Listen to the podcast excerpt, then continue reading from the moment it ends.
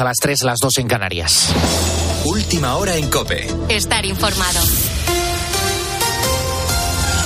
Las protestas de los agricultores vuelven este lunes a las calles de Madrid, unas movilizaciones por la capital de España que van a provocar cortes de tráfico en la ciudad entre las 9 de la mañana y las 3 de la tarde, cuando está prevista la manifestación que se va a iniciar desde Arganda del Rey hasta la sede del Parlamento Europeo, Anaquilez. Un centenar de tractores y miles de personas procedentes de toda España tienen una cita este lunes en Madrid para continuar con las protestas que comenzaron ya el pasado 6 de febrero. La concentración ha sido convocada por las organizaciones agrarias Asaja, COAG y UPA y tiene como lema El campo exige apoyo, respeto y reconocimiento. La protesta tiene previsto comenzar a las 9 de la mañana en el puente viejo de Arganda del Rey con la intención de entrar a la capital por la Nacional 3. El destino final es llegar a la Comisión Europea situada en pleno Paseo de la Castellana. En ese mismo lugar y en paralelo a la manifestación está prevista la reunión del Consejo de Ministros de Agricultura de la Unión Europea en la que estará presente Luis Planas, quien considera que en toda Europa se está dando una revolución del sector primario. Tenemos ante nosotros una revolución silenciosa. Una revolución silenciosa que se ha venido produciendo en las últimas décadas y de forma paralela en la, en la Unión Europea y en, y en España. Una revolución silenciosa que es una transformación muy potente del sector primario. Este lunes será allí, en la comisión, en la que los ministros de la Unión Europea debatirán posibles soluciones para garantizar respuestas rápidas y estructurales a la crisis del sector agrario. Una reunión en la que la tensión va a estar más presente que nunca. El caso Coldo enturbia aún más el comienzo de la legislatura en estos primeros 100 días del gobierno de Pedro Sánchez, también marcados por esa futura ley de la amnistía. Un caso, recordemos, en el que se investiga a quien fuera mano derecha del exministro José Luis Ábalos. Coldo García era detenido por supuestamente cobrar comisiones irregulares en la compra de mascarillas durante la pandemia. Ábalos ha descartado dimitir, solo admite que si este caso hubiera estallado cuando él era ministro, sí lo habría hecho. Es lo que decía en una entrevista en televisión este pasado fin de semana. La ministra portavoz del Gobierno, Pilar Alegría, ha recalcado las palabras de este sábado de Sánchez. Tolerancia cero frente a la corrupción, venga de donde venga. El Partido Socialista tiene unos principios inquebrantables, que siempre vamos a, a colaborar con la justicia, que siempre vamos a trabajar en pro de la transparencia y que, desde luego, tolerancia cero ante la corrupción y ante los corruptos, sean quienes sean, vengan de donde vengan. Con la fuerza de ABC. Cope, estar informado. Detenido un joven en Burgos por matar presuntamente de un puñetazo a otro de Valladolid que estaba de despedida de soltero. La policía sospecha que el ataque pudo producirse precisamente porque la víctima era de Valladolid. Vamos a conocer más detalles de este caso. Javier Luna. La víctima recibió presuntamente de forma inesperada un puñetazo fortísimo, remarcan desde la Policía Nacional. El brutal impacto hizo que cayera al suelo donde falleció prácticamente en el acto. Los primeros testimonios no hacían presumir que se tratara de una muerte violenta. Tampoco ayudaba a los investigadores que los hechos se produjeran de madrugada y con altas dosis de alcohol de por medio, lo que dificultaba encontrar testigos que recordasen con claridad qué había ocurrido. Pero el análisis forense y la actuación de la Brigada Provincial de Policía Judicial de la Policía Nacional determinaron que en la muerte de este joven vallisoletano podrían haber intervenido terceras personas, concretamente un joven de 23 años de edad que ha sido ya detenido y que motivó la fatal agresión, que la víctima era de Valladolid. Esa es la principal hipótesis que barajan los investigadores, lo que ha llevado a los ayuntamientos de Burgos y de Valladolid a firmar un comunicado conjunto de condena. El detenido está previsto que pase a disposición judicial cuando la Policía Nacional concluya el atestado. Tienes más información en nuestra página web en cope.es. Seguimos en la noche de Cope con Adolfo Arjona. Cope, estar informado. ¿Y tú? ¿Qué piensas? Escribe a Adolfo Arjona en Twitter en arroba la noche de Arjona. En nuestro muro de Facebook La Noche de Arjona. O mándanos un mensaje de voz al 650 564 504.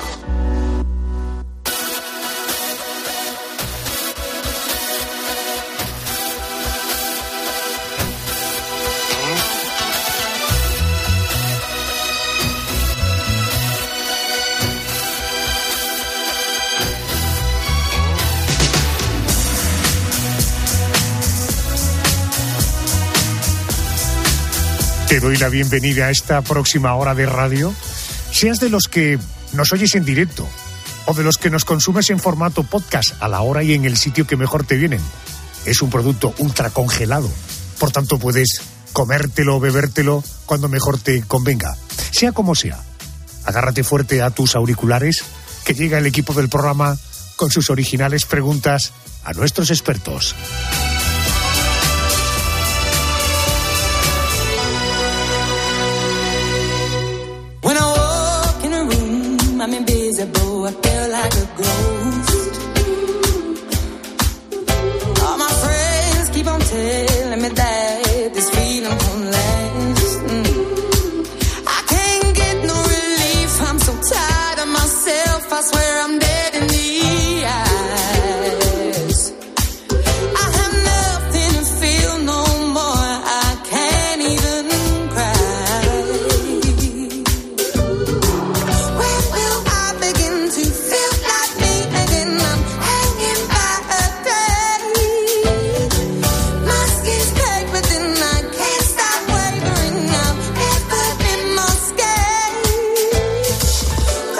Te pregunto qué edad tienes, seguro que me vas a responder rápidamente según el día que naciste. Pero voy a ir un poco más allá. ¿Y si te pregunto qué edad biológica tienes? ¿Sabrías responderme? Bueno, seguramente no, porque la edad biológica cambia mucho de unas personas a otras, porque no todos envejecemos al mismo tiempo ni de la misma manera. ¿Qué pasaría si nuestra edad biológica fuera mayor que la cronológica? ¿Cómo afectaría a nuestro organismo? Y ya te avanzo que hay estudios que han logrado dar vida a ratones durante el tiempo equivalente a 140 años en seres humanos. ¿Esto significa que podemos cambiar nuestra edad biológica? Muchas preguntas que requieren de un experto. Se lo quiero preguntar al doctor Manuel Landecho. Es especialista de la eh, unidad de chequeos de la Clínica Universitaria Universidad de Navarra. Doctor Landecho, muy buenas noches. Bienvenido a la cadena COPE. Muy buenas noches. ¿Cómo estás? Oiga, quería preguntarle, ¿cómo podemos saber qué edad biológica tenemos? ¿A qué pruebas debemos someternos para dar una cifra concreta de cuál es mi edad biológica? Bueno, a este respecto hay muchas teorías, hay mucho, hay mucho publicado, hay mucho marketing también. Es indiscutible que hay un, hay un dato, una prueba que, es lo más parecido a un dato objetivo, que es la longitud de los telómeros. Los telómeros es eh, la parte del DNA de nuestros cromosomas que no es codificante, sino que de alguna manera eh, eh, protege la parte codificante y que con el paso de los años se va acortando todos nacemos con una longitud telomérica definida, la que sea, ¿verdad? Y con el paso de los años se va acortando. Lo que define la edad biológica es la velocidad de acortamiento, ¿verdad? No tanto la longitud en sí, porque la longitud eh, es propia e intransferible, sino eh, la velocidad de acortamiento de los telómeros. Y a este respecto, en cifras eh, en, números eh, objetivos, en, números absolutos, perdón, quiero decir, pues no hay una cifra que sirva de referencia. Sí, pero no entiendo. Me habla del acortamiento, pero sin embargo me dice que no tiene que ver con la longitud. La velocidad de acortamiento ah, es lo la velocidad de acortamiento. Sí. Correcto. la velocidad de acortamiento. Todos tenemos, todos tenemos la imagen como de eh, una estructura como con dos patitas. ¿Las patitas serían los telómeros? Eso es exactamente. Correcto. Exactamente. La longitud de esas, la velocidad de acortamiento de esas patitas es la, la manera probablemente mejor definida para establecer la edad biológica.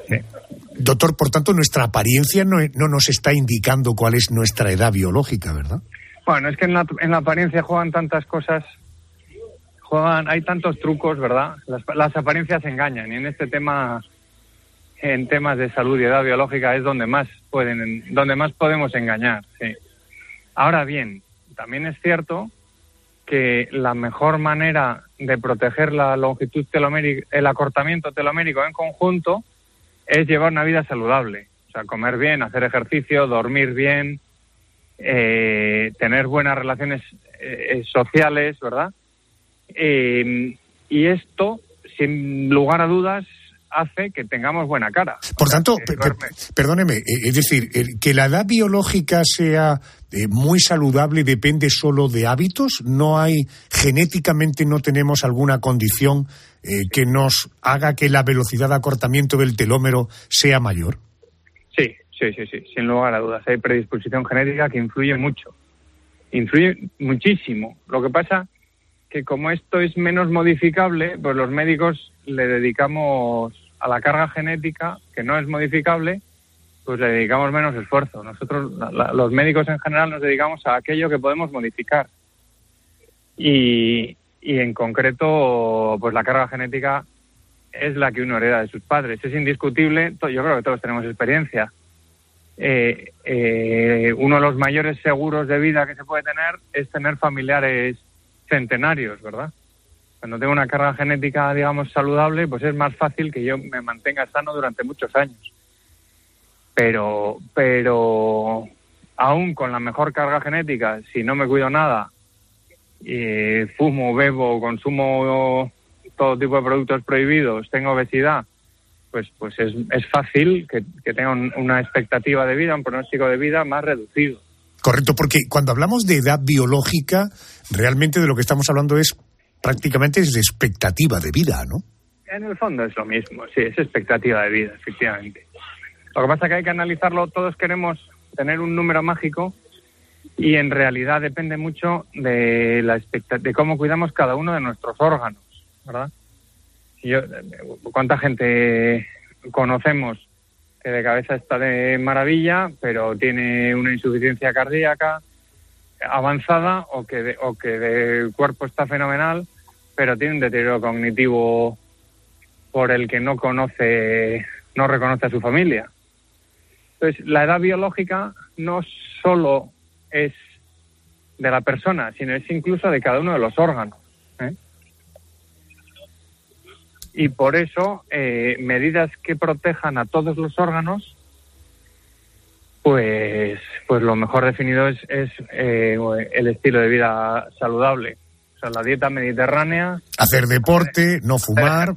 no fumar. Beber de forma moderada. Eh, bueno, este es un asunto muy interesante. Doctor, una copita, una copita de tinto comiendo, eso no puede ser malo.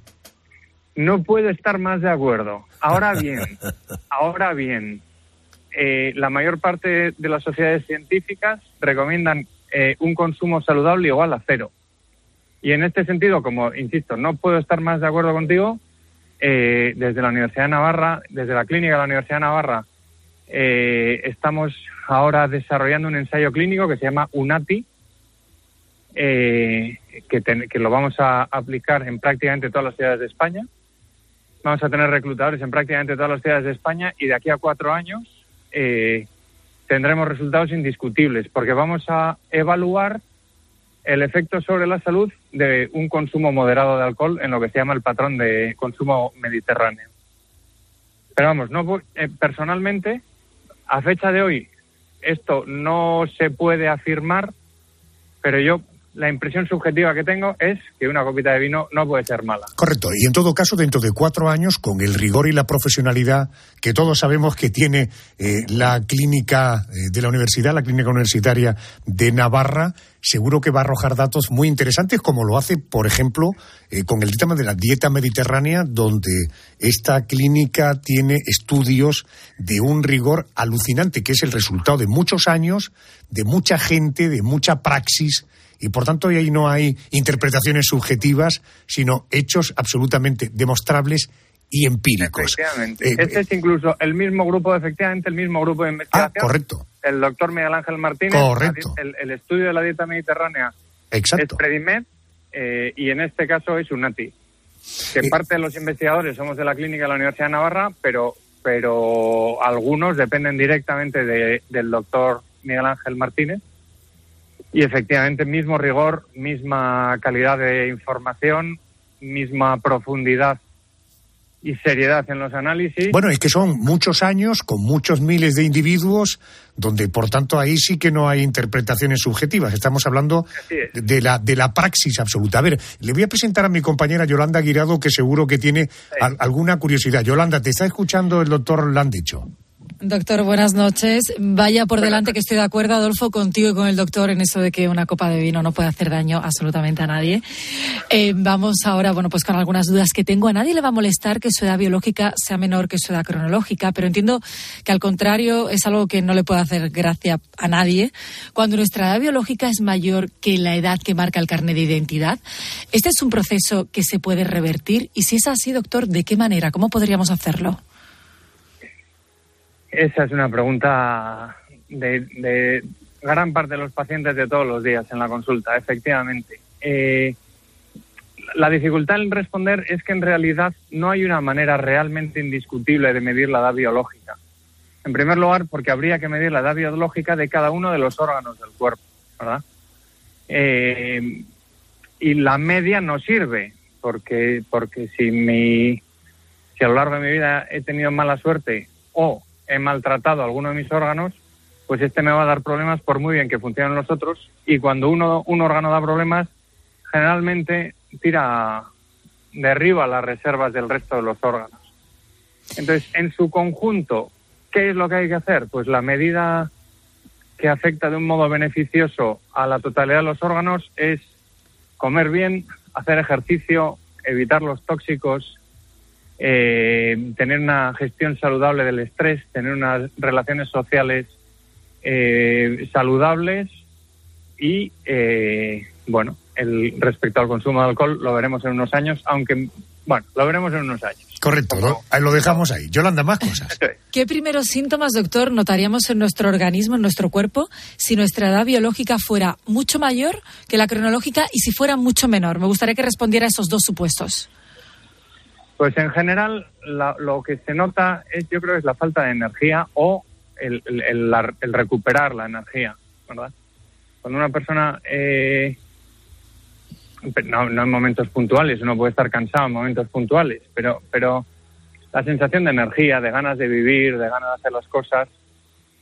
Y luego, por supuesto, hay una serie de datos analíticos eh, que, que, que no dan síntomas y que hay que tener medidos. En este sentido, yo soy un gran defensor de la medicina preventiva, claro, trabajo en la unidad de chequeos, de, verdad, y, y, es mucho más fácil mantener salud que recuperarla y es mucho más fácil moverse con marcadores de riesgo que con enfermedades.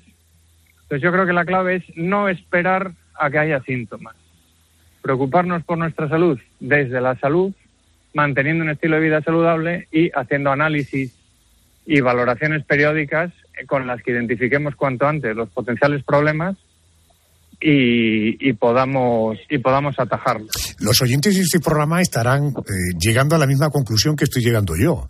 Es decir, el profesor, eh, perdón, el doctor Manuel Landecho, doctor en medicina, está diciendo cosas que es puro sentido común. Es decir, no hay que estudiar medicina para saber que si haces deporte con regularidad, comes bien, evitas tóxicos, tienes unas relaciones sociales saludables, tu vida va a ir mucho mejor. Bueno, haces un control o una gestión del estrés inteligente, tu vida va a ir mucho mejor. Si además a eso, cada cierto tiempo, decimos una vez al año, al menos, te haces un chequeo, esto te va a ir dando un poco los, marcadores, que como bien decía el doctor, es mucho mejor gestionar marcadores que enfermedades. Pues hablando precisamente de chequeos, doctor, a eso me quiero referir, usted que además es especialista de la unidad de chequeos de la Clínica Universitaria de Navarra.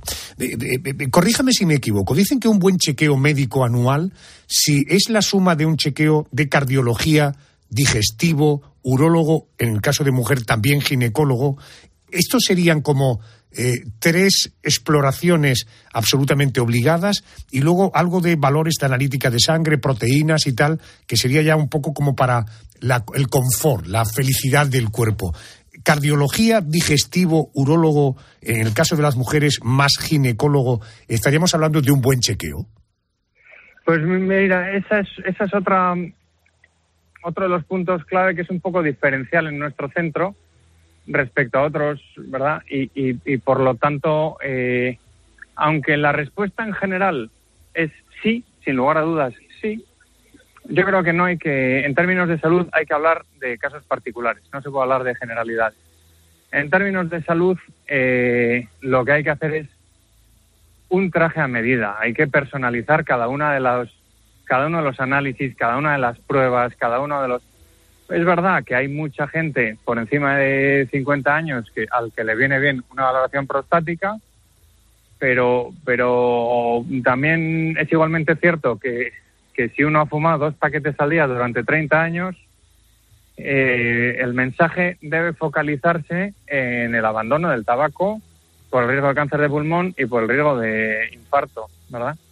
Entonces, yo lo que somos muy partidarios es eh, un mínimo, por supuesto, para todos los pacientes, pero personalizar la asistencia, que es un poco la característica diferencial de nuestro de nuestro centro, ¿verdad? Eh, los chequeos, aunque uno se pueda hacer una idea diferente, lo que no es, es café para todos. Quiero decir, no es lo mismo si mi padre ha tenido un cáncer de páncreas o, o, ha tenido una diabetes tipo 2 y yo tengo obesidad, pues, pues me tengo que centrar más en eso que, que, que en, yo que sé... Que, en la próstata, ¿no? Que en la próstata. Otra cosa es por supuesto que si además tengo síntomas prostáticos y además tengo un PSA, que por supuesto que lo medimos, tengo un PSA disparado, bueno, pues también hay que hacer caso a la próstata. El, PSA es un valor que aparece en la analítica de sangre que te indica el estado de salud de la próstata. Sí, este es efectivamente uno de los datos que son necesarios eh, en toda valoración de todo paciente. Los síntomas, el, el tamaño, el, el PSA y, la valoración del tamaño prostático mediante técnicas de imagen. Pero eso no quiere decir que todos los pacientes tengan que pasar por el urólogo. Correcto. Por tanto, es una valoración y, y en función de lo que necesite el paciente se aplican las estrategias diagnósticas o terapéuticas individualizadas, como un traje a medida. Por tanto, sería medicina preventiva cuando hablamos de los chequeos periódicos y luego personalizar con cada individuo dependiendo de su historial o de su estado de salud en ese momento. Doctor, pues usted hablaba antes en términos de, pues yo le digo que en términos de justicia tengo que agradecerle su tiempo, ha sido un placer hablar con usted y tengo la impresión de que cuando hablamos de medicina preventiva, que yo soy un auténtico fan eh, de ese mundo, estoy convencido de que volveré a molestarle para que podamos entrar con algún aspecto ya más concreto en el mundo de los chequeos médicos. Gracias por atenderme, señor. Eh, gracias a usted, encantado y, y que pasen muy buena noche. Gracias, muy amable. Buenas noches. Buenas noches. Bye.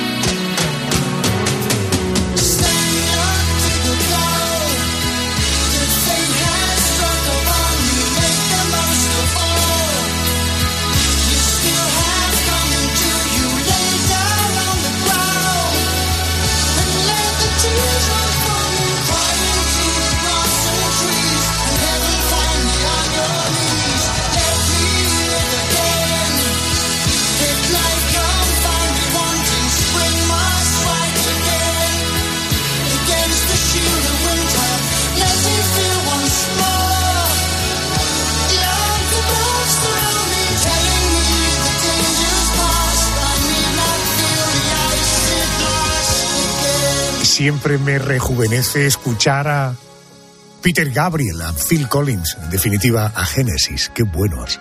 Bueno, sitúate en el mes de julio, pero del año 1947. En Roswell, una remota ciudad de Nuevo México en Estados Unidos, un objeto desconocido se estrella en un rancho, a unos 70 kilómetros de una base militar. El ejército dijo que era un globo meteorológico Muchos años después, unas imágenes de una supuesta autopsia al cadáver de un extraterrestre, que podría ser el piloto de aquella nave, corrieron como la pólvora por todas las televisiones. Probablemente ese fue el detonante para que Javier Sierra publicara en el año 1995 el libro Roswell, Secreto de Estado, editado por EDAF. Querido Javier Sierra, muy buenas noches y bienvenido a COPE, es decir, a casa. Muy buenas noches, Adolfo. Es un placer siempre conversar contigo. Bueno, desde tu publicación en el año 95, tu libro se ha reeditado eh, varias veces, siempre con actualizaciones. Eh, ¿Por qué se reedita de nuevo este año? Y, en fin, anticipame alguna novedad que aporte esta nueva edición. Bueno, es un libro, como bien has dicho, que, que yo publiqué por primera vez en 1995. Em, la verdad es que em, tienes razón cuando dices que em, la divulgación de aquellas famosas autopsias eh, aquel año que, salieron en todos los informativos y medios de comunicación y se convirtió en los albores de Internet, eh, probablemente en la primera información viral de ese nuevo medio de comunicación, eh, hizo que, yo publicara una obra porque previamente, cuatro años antes, había estado en Nuevo México, en Roswell, entrevistándome con los últimos eh, militares vivos que habían sido testigos de aquel suceso del año 47. Así que mm, me pilló preparado, por decirlo de alguna manera. Pero lo que no, para lo que no estaba preparado es para que este caso eh, durante 30 años más haya seguido dando bandazos de todo tipo. El último, hace escasamente unos meses, cuando en el Capitolio de los Estados Unidos un uh, militar de inteligencia, un ex militar de inteligencia, em, denunciaba a sus superiores eh, por la ocultación sistemática de información relativa a una nave extraterrestre eh, recuperada eh, en fin, eh, más de 70 años atrás en el desierto de Nuevo México. Es decir, que el asunto eh, sigue estando en la arena, no solo informativa, sino también política de los Estados Unidos y eso merecía, sin lugar a dudas, una revisión del libro y, una actualización de lo que se sabe, de lo cierto y de lo falso de esta historia. Javier, ¿cómo era Roswell en 1947 cuando sucedió todo? ¿Y por qué había allí una base militar? Bueno, cuando acaba la Segunda Guerra Mundial, los eh, Estados Unidos, eh, igual que la Unión Soviética, se afanan enormemente por em, capturar a los eh, científicos nazis que habían desarrollado toda la potencia bélica del Tercer Reich. La, la, perla, la joya de la corona era Werner von Braun, el hombre que que inventó las bombas volantes V2, eh, que son los precursores, las precursoras de los modernos misiles. Y a este Werner von Braun eh, lo capturó Estados Unidos y se lo llevó a Nuevo México para que siguiera ensayando esa tecnología que había eh, preparado para Hitler en un primer momento. Así que Nuevo México en aquel tiempo era un enorme campo de experimentación aeronáutica. Y en el centro de Nuevo México eh, la ciudad de Roswell era un, una localidad pequeña eh, en torno a una base aérea que se convirtió en el punto más secreto de los Estados Unidos en aquellos años, porque allí fue donde se almacenaron por primera vez las bombas atómicas que después se lanzarían sobre Hiroshima y Nagasaki. Y aquí, Adolfo, hay un punto interesante. Aquellos eh, militares que custodiaban las primeras bombas nucleares de la historia, que estaban eh, en el máximo nivel de los servicios de inteligencia del periodo, eh, fueron los responsables de recuperar los restos de ese platillo volante. Mm, cuidado, no digo yo que sea un platillo volante, lo dijeron ellos. Ellos recuperan esos restos en julio del 47. El 8 de julio emiten un comunicado de prensa diciendo que tienen por primera vez los restos de, uno de esos objetos. Pero Javier, pero, al día siguiente, ¿pero ¿qué es lo que ocurrió exactamente en, julio del 47? Bueno, lo que ocurre es que eh, un objeto no identificado se estrella en, un rancho eh, a las afueras de, Roswell. Em, el granjero eh, no sabe lo que ha caído en su campo y acude al sheriff eh, de Roswell para con unos restos, mm, con unos fragmentos metálicos, para decirle que, bueno que ahí ha caído algo y que si es militar, porque como se están haciendo pruebas de cohetes todo el día, pues podría serlo. Si es militar, que los militares vayan a retirarlo. Y los, los militares van y recuperan esos restos. Pero lo que dicen en su comunicado de prensa inicial es que lo que han recuperado no es un misil, ni una prueba balística, ni un accidente de avión, sino que es un disco volante. Eh, eran los primeros días en los que se hablaba de platillos volantes en la prensa. Eh, aquello levanta muchísima conmoción, no solo en Estados Unidos, sino en todo el mundo.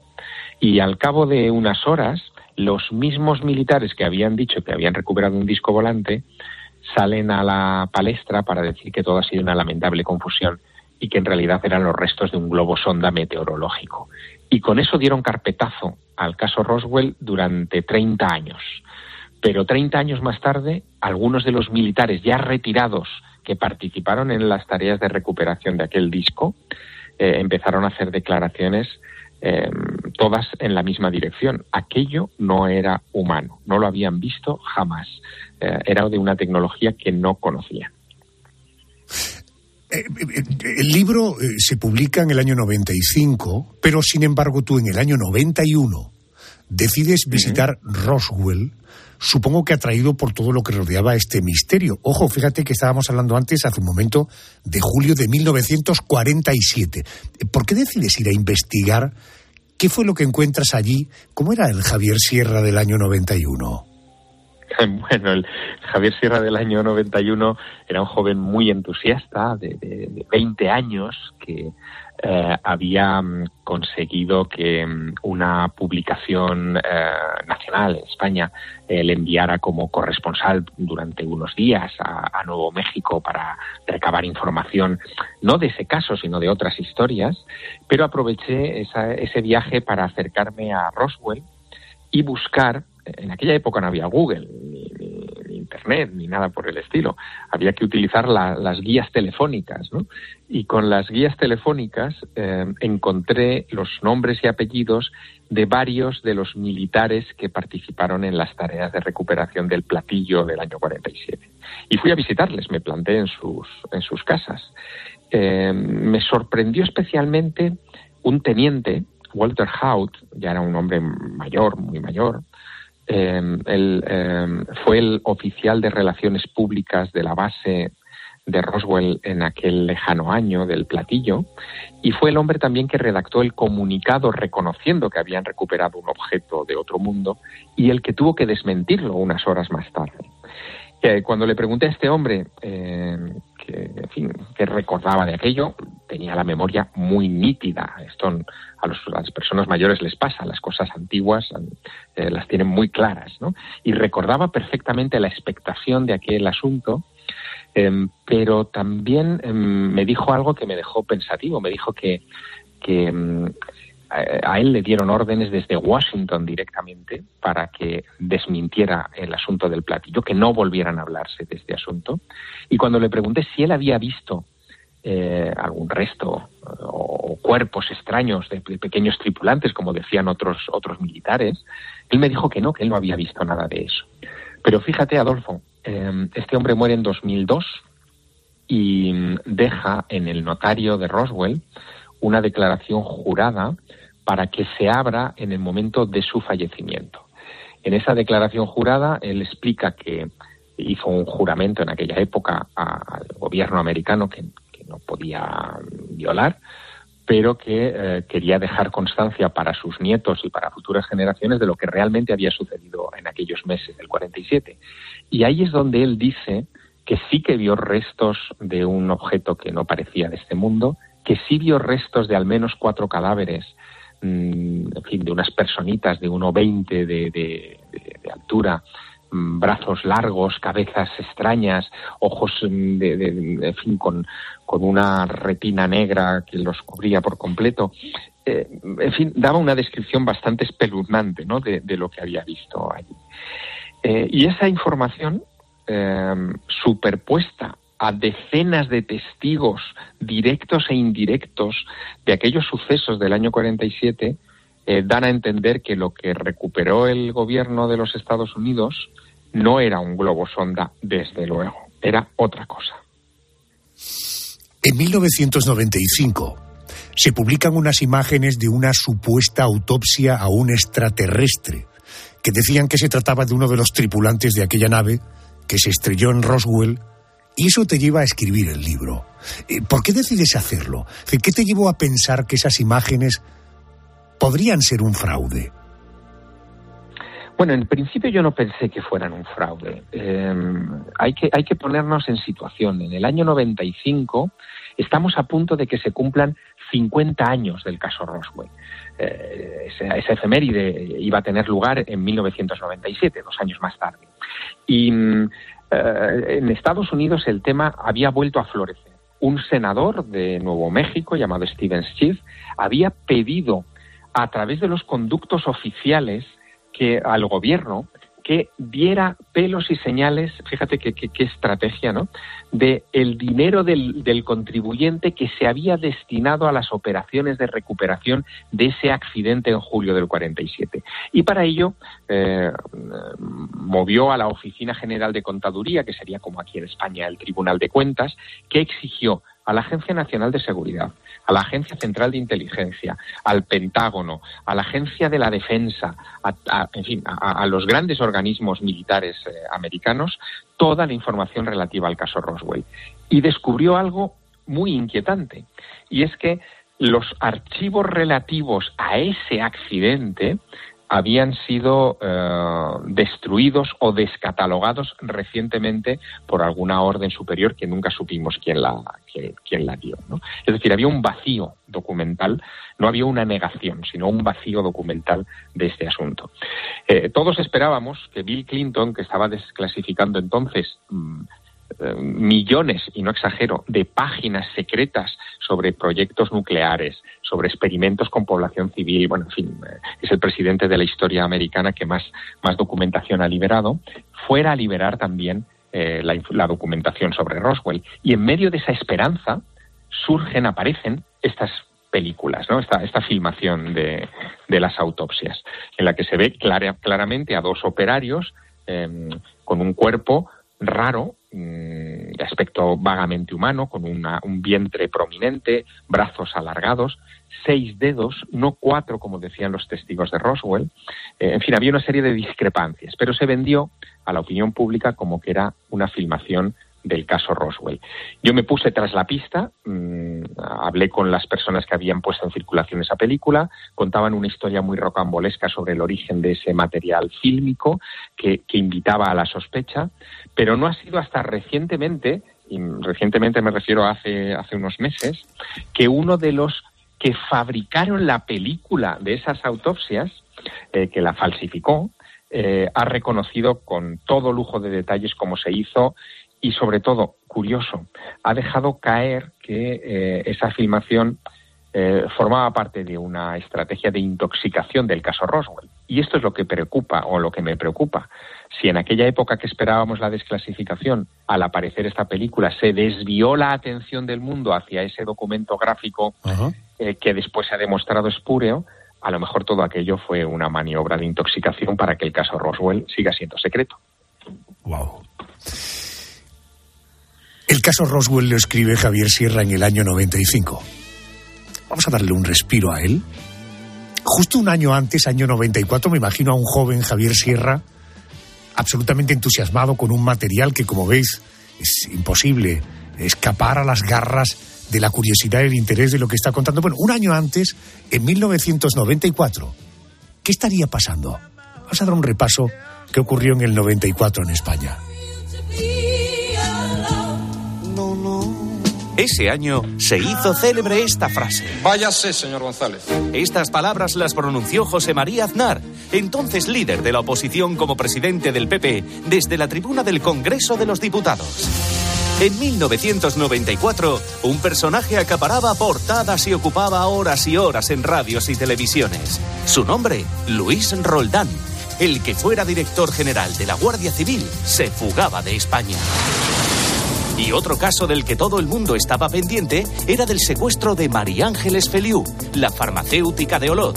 En 1994 fue liberada por su carcelero después de un año y cuatro meses retenida. Físicamente me encuentro bien, no sé cómo me voy a plantear, supongo que bien porque la vida sigue. Y no salimos de Cataluña, porque 1994 nos dejó una trágica noticia. El Gran Teatro Liceo de Barcelona era arrasado por un incendio. Hace la una de la tarde ya estaba todo quemando, pero a base de bien. Eh, es, penoso, pierde una cosa, Barcelona pierde algo. 1994 fue también un año señalado en la historia negra del automovilismo.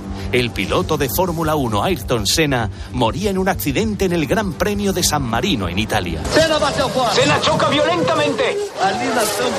En la curva de Tamburello. A las televisiones del año 1994 llegarían series que harían las delicias de los españoles. Se estrenaba La Doctora Queen. Y desde México nos visitaba un superhéroe muy especial, el Chapulín Colorado. No contaban con mi astucia. Y los manitas también vieron como en 1994 llegaba el programa que les ayudaría con los pequeños trabajos en casa. Se estrenaba en España Bricomanía. Todos los sábados, a esta misma hora, vamos a intentar que os aficionéis al hobby del bricolaje. Un programa que también dio una lección a muchos españoles. No todo el mundo valía para el bricolaje. Así que lo más sensato era dejar estas cosas a los profesionales y emplear nuestro ocio en otros asuntos. Por ejemplo, irnos al cine. La película más taquillera de 1994, con una recaudación de casi mil millones de dólares, fue El Rey León. ¿Y todo será mío? Todo, hijo. Gracias al cine de aquel año, aprendimos que tonto es aquel que hace tonterías o que la vida es. Como una caja de bombones. Nunca sabes lo que te va a tocar. Se estrenaba Forrest Gump y también La Máscara con Jim Carrey. ¡Llegó la hora de divertirse! Los amantes de las comedias románticas también tuvieron su ración en 1994 con cuatro bodas y un funeral. Y otro estreno es el de una peli que está considerada de culto, Pulp Fiction. Necesito que actúen deprisa si quieren salir de esta. Y ahora pórtense bien. Les daré un caramelito cuando limpien el coche. 1994 nos dejó grandes canciones como este Contamíname, cantada por Ana Belén y Víctor Manuel. Y ese año también tuvo su canción del verano. Ese honor fue para un clásico. La barbacoa de Jordi Dan nos animó los meses más calurosos de ese año, pero la gran triunfadora a nivel mundial fue Whitney Houston. El éxito de la banda sonora del guardaespaldas, estrenada un par de años antes, tuvo mucho que ver en que este I Will Always Love You, interpretado por esta artista, estuviera en 1994 durante 14 semanas en el número uno de las listas norteamericanas.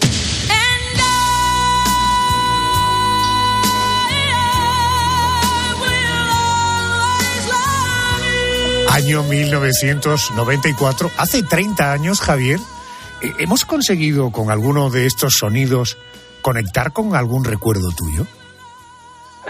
Sí, hay, hay muchos recuerdos detrás de, de todos estos sonidos. Yo en esa, en esa época era, era reportero, estaba haciendo eh, en fin, viajes por, por toda Europa y, también por América para recabar informaciones para la revista para la que entonces trabajaba, que era la revista Más allá de la ciencia. Era una revista que había fundado el doctor Jiménez del Oso y que entonces, esto, esto parece ciencia ficción en esta época de crisis del papel, entonces vendía más de 100.000 ejemplares todos los meses. ¿no? Eh, bueno, fue una, una época bonita, es la época en la que también eh, me emancipé de, mis padres, eh, en la que eh, conseguí mi primera vivienda, mi primera casa, la llené de estanterías para, para en fin, acoger a mi primera biblioteca ya absolutamente personal y, y, empecé también los primeros pinitos de mi escritura, así que son años muy, muy, muy intensos. Qué bueno. Volvemos al caso Roswell. Eh, eh, hoy Roswell eh, la califican algunos como la capital mundial de los ovnis, tiene hasta su propio museo.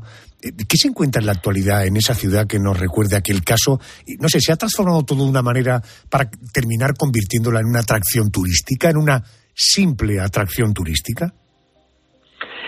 Pues de alguna manera sí. Eh, la base militar se desmanteló, eh, queda el aeropuerto. En ese aeropuerto, curiosamente, está aparcado desde hace muchos años el avión, el jet privado de Elvis Presley, eh, para añadirle todavía más mitología al asunto.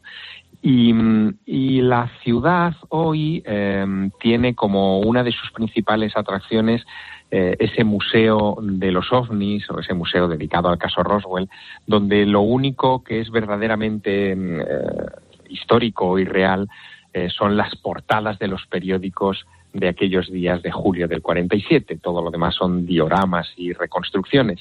Pero es cierto también que cada mes de julio se celebra allí el Roswell eh, UFO Festival, eh, que es eh, una oportunidad para que miles de personas se acerquen a ese lugar, disfruten de conciertos musicales. Hay, hay, muchos grupos en Estados Unidos que cantan canciones de rock y de pop vinculadas con los extraterrestres y que se dan cita allí y se convierte un poco en, el gran carnaval de los aficionados al tema. Por desgracia, no queda ya nadie vivo de, los testigos de, aquel incidente y eso hace que este caso haya entrado en la categoría de mito. Ya no es ya no es algo que se pueda reportajear, que se pueda investigar de primera mano, que se puedan recabar testimonios, ya, ya forma parte de esas cosas del pasado que, que están en una cápsula um, lejana a, a nuestra intervención. Roswell, secreto de Estado. La noticia es que se reedita este año con más páginas, con nueva portada. Lo publica Bouquet, de Editorial Planeta, lo firma el gran Javier Sierra, con el que yo estaría horas y horas y horas hablando y probablemente nuestras mujeres nos llamarían la atención porque estaríamos enfrascados en estas conversaciones. Como siempre, gracias por tu tiempo. Gracias, Javi. Un placer. Muy buenas noches.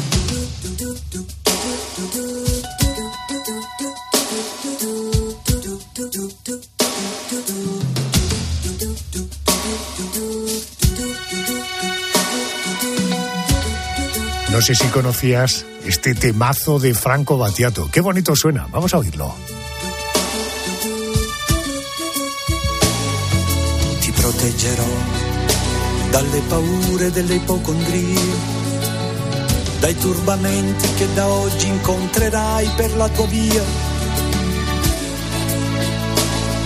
dalle ingiustizie e dagli inganni del tuo tempo dai fallimenti che per tua natura normalmente attirerai.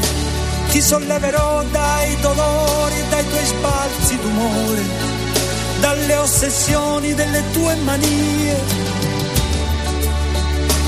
Supererò le correnti gravitazionali, lo spazio e la luce per non farti invecchiare. E le malattie, perché un essere speciale ed io avrò cura te. Qué bonito suena, qué bonito suena. Por cierto, la revista como Tierra Futura, una revista estadounidense, asegura que Nueva York se sumerge cada año entre 1 y 2 milímetros de media. Y yo me pregunto, ¿es realmente significativa esta magnitud? ¿Y por qué ocurre esto? ¿O, cuánto tiempo tendría que pasar para que el mar se tragase la gran manzana? Vamos a hablar con una experta. Ella es la arquitecta Susana García Bujalance. Es experta en planeamiento urbano, es profesora de la Universidad de Málaga. Ya la tengo al otro lado del teléfono. Susana, buenas noches. Buenas noches, Adolfo. Buenas noches y bienvenida a la COPE. Muchas gracias. ¿Por qué se está hundiendo Nueva York y qué consecuencias está teniendo o va a tener para la ciudad? No sé, estoy pensando en infraestructuras como el metro o como las canalizaciones. Bueno, mm, toda la Tierra en realidad se mueve. No, mm, el- yo creo que el informe que ha salido pone el ojo en Nueva York, porque es una ciudad muy llamativa, pero, pero toda la Tierra se está constantemente moviendo y de hecho hay muchísimos científicos que desde el principio de los tiempos están investigando cómo, cómo esos movimientos se dan y, lo que pasa es que ahora tenemos una tecnología mucho más eficiente y más exacta que nos permite dar eh, parámetros mucho más concretos. Pero, pero esto es algo que, ocurre. ¿Qué, le pasa a Nueva York? Lo que está ocurriendo es un proceso que, que se llama subsidencia, que es eh, el movimiento de subida o de bajada del- de- del nivel de tierra, digamos, producido tanto por, por el movimiento de las placas tectónicas como también por la elevación del mar. Y paralelamente a eso, lo que también hay es un proceso de asentamiento de las edificaciones que se construyen sobre, sobre el terreno. O sea, por lo que me estás diciendo, este hundimiento de entre 1 y 2 milímetros anuales es algo absolutamente asumible, ¿no? Bueno, es algo que, que ocurre. Que sea asumible o no es otro problema diferente, porque ¿en qué términos tenemos que asumir eso? ¿En términos de adaptación, en términos de inversión económica para poder compensar esa problemática que se da en las ciudades? Al final la Tierra se mueve y siempre se ha movido, pero nunca en la Tierra había habido ciudades construidas tan densas y que producen además unos, eh, digamos, unas correcciones en, en, la naturaleza tan, tan fuertes, ¿no? Pensemos, por ejemplo, que cuando se construye una ciudad estamos evitando que el agua cuando llueve eh, pues penetre en el suelo y, vaya a su, a, su lugar, que son las masas de, de aguas eh, subterráneas o a los ríos subterráneos, etcétera. Eh, por otra parte, desviamos también los flujos de agua, porque desviamos los ríos. también tenemos además bombeos que, que, hacemos cuando queremos construir en zonas que a lo mejor no son las más adecuadas. Y también producimos muchas veces rellenos de terreno que hacen que esos suelos pues tengan un, comportamiento diferente al suelo natural. Todo eso empeora o, digamos que agrava o, hace más, más, intensa la problemática de, cómo de forma natural el suelo también se mueve. Entonces digamos que, bueno, ¿cómo, cómo es, es asumible? Bueno, es, es asumible si estamos dispuestos a, pagarlo, porque esto tiene unos costes, evidentemente. Entiendo. Eh, Susana, cuando esta información salió, eh, recuerdo haber leído que algunos aparentemente expertos hablaban, eh, digo aparentemente porque yo, en fin, desconozco eh, quiénes eran los individuos, hablaban de que el peso de la ciudad, la sobreconstrucción de Nueva York, es lo que podría estar provocando este hundimiento de uno o dos milímetros de media anuales. ¿Esto tiene algún sentido? ¿Esto tiene, tiene peso? ¿Tiene rigor? A ver, eh, es lo que decía al principio. Eh, evidentemente, el hecho de que haya una acción humana con una cantidad de edificación acumulada en un espacio muy pequeño, que son las ciudades, lo que ocurre en las ciudades, evidentemente influye sobre todo por los movimientos de tierra que se hacen y que cuando se calcula un edificio, todos los edificios cuando se calcula su estructura se, se contempla un asentamiento, un asentamiento que puede ir desde un milímetro hasta, hasta varios centímetros. Una vez que se construye, el edificio se asienta. Claro, lo que no se sabe es cómo, qué ocurre cuando se construyen muchos edificios a lo largo de, los años y entonces pues mm, se relacionan unos con otros dependiendo, como digo, del suelo y todo esto. Entonces, ¿que la edificación está provocando el hundimiento? No exclusivamente, es una suma de muchas cosas y de hecho se está investigando a ver cómo se relacionan tanto los, las causas naturales como las causas provenientes del cambio climático, como la subida del nivel del mar como también el peso que evidentemente las construcciones tienen en ciudades con, tanta población. Querida Susana, gracias por poner un poquito más de luz en este asunto y, por tanto, esto del hundimiento en esta pequeña proporción de la ciudad de Nueva York, que parece que no es exclusiva de ella, sino que ocurre en todas las partes del mundo, porque la Tierra, más allá de su propia rotación, eh, y de su propio giro alrededor del Sol tiene un movimiento y cuando se construye hay una fase de asentamiento del que probablemente todos hemos oído hablar cuando hemos comprado un piso o una casa. Susana, gracias por estas respuestas, muy amable. Gracias y buenas noches. Muchas gracias. ¿Cuál es tu percepción del paso del tiempo? ¿Eres de los que cree que pasa rápido, rápido o lento? Hagamos un sencillo ejercicio y recordemos noticias ocurridas una semana como esta, pero de hace justo un año. Así podrás valorar si tu percepción del paso del tiempo es lenta, lenta o rápida. Vamos a comenzar nuestro ejercicio semanal de memoria.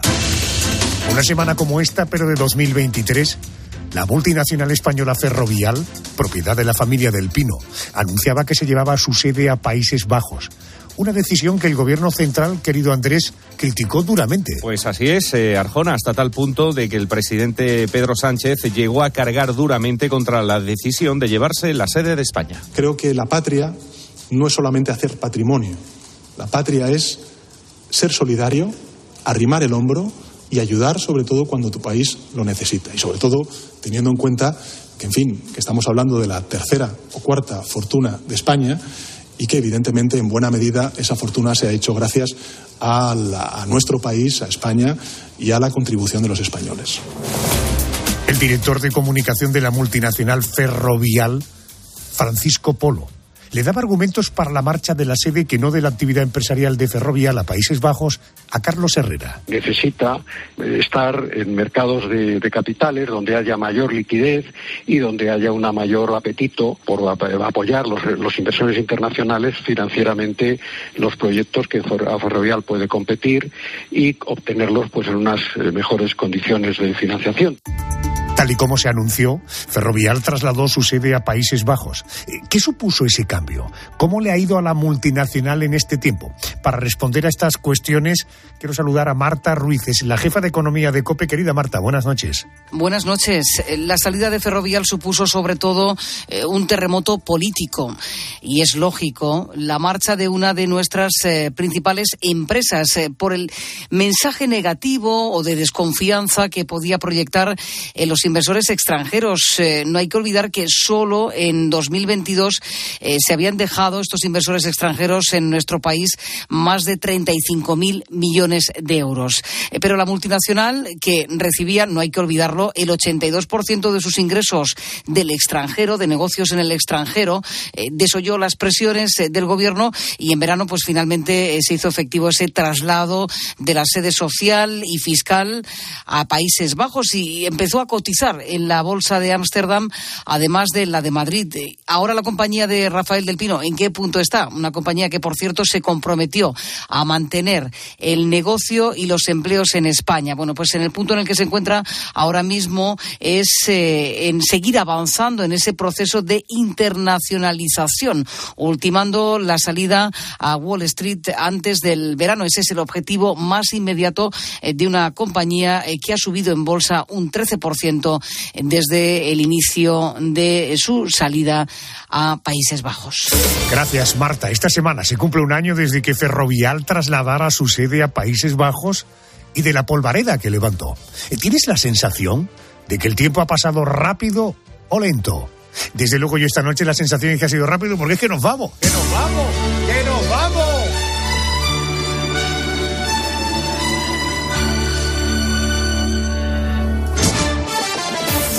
Boletín de las cuatro. Tres en Canarias. Poniendo las calles. Con el pulpo. Y después el gran Herrera. Carlos, hasta la semana que viene. Gracias por estar ahí. ¡Feliz semana!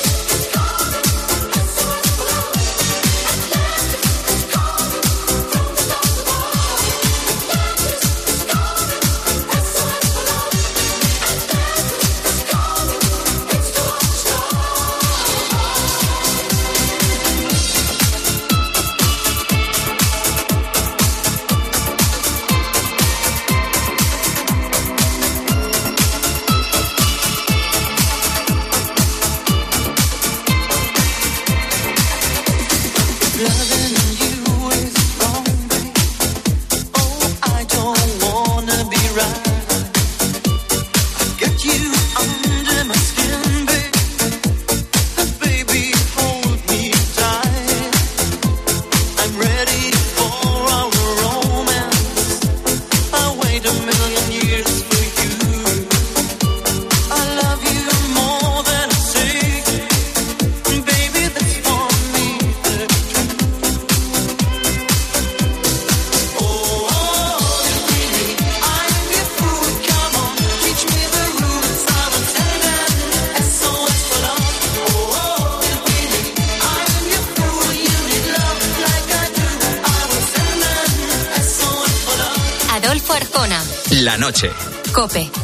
Estar informado. Hay una última hora, está ardiendo un edificio de 14 plantas en Valencia. En la radio, en la radio, todo pasa en Cope. Personas fallecidas, algunas desaparecidas. ¿Y cómo ha sido ese momento del rescate de esas dos personas? Y ellos estarían congelados. Todavía están los bomberos echando agua. Estoy a 100 metros de los dos edificios, 50, 60 personas, recogiendo la ropa que traen. Julián es el conserje de la finca que se ha arrasado por el fuego aquí en Valencia. O sea, tuviste que ir puerta a puerta. La gente no se había enterado de nada. No, fue, fue bajando, pero llegó un momento que había tanto humo, tanto humo. perdido su casa, sus recuerdos, sus pertenencias. ¿Qué se siente cuando se pierde todo? ¿Qué coge uno en ese instante de absoluta desesperación? Nada, nada. En la radio, todo pasa en Cope.